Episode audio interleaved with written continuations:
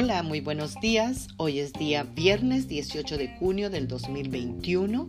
Estamos a fin de semana y nuestro devocional del día de hoy será de Romanos 8:14. Recuerda que el mes de junio estamos hablando sobre volvámonos a Dios. Y este versículo lo dice preciosamente.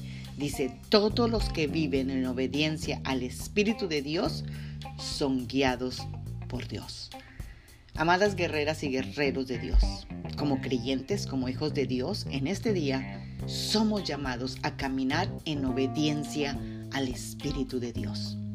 Este es un caminar muy diferente al del mundo. Es totalmente contrario a la corriente de aquellos que caminan bajo la dirección de la carne o el hombre natural.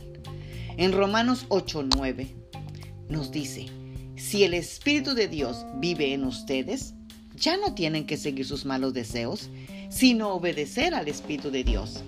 El que no tiene al Espíritu de Cristo no es de Cristo, así de sencillo.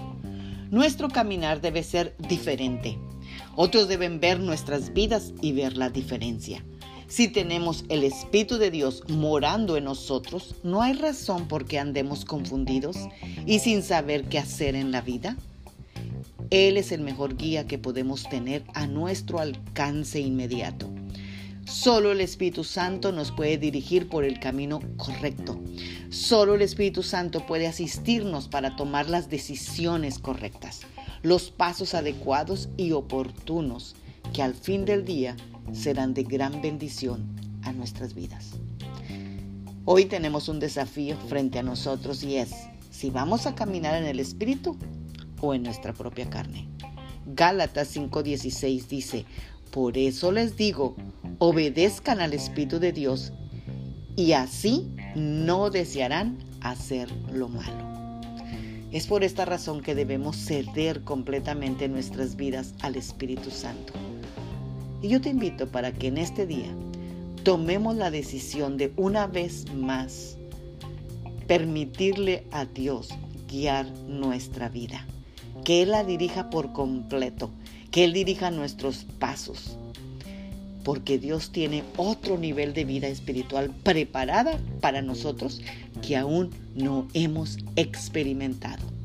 Y si tú quieres ese nuevo nivel espiritual, déjate ser guiado por el Espíritu de Dios, no por tus propias emociones o sentimientos o por las opiniones de los demás, que la mayoría de las veces solo nos van a llevar a la ruina a la desilusión, a la tristeza.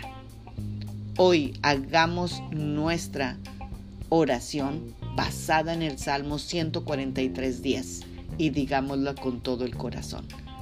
Yo te invito a que repitas conmigo después de leer este, a leer este salmo, que dice, tú eres mi Dios, enséñame a hacer lo que quieres que yo haga y permite que tu buen espíritu me lleve a hacer el bien. Amén. Tengan un bendecido fin de semana, un bendecido viernes y déjense guiar por el Espíritu de Dios. Amén. Magda Roque.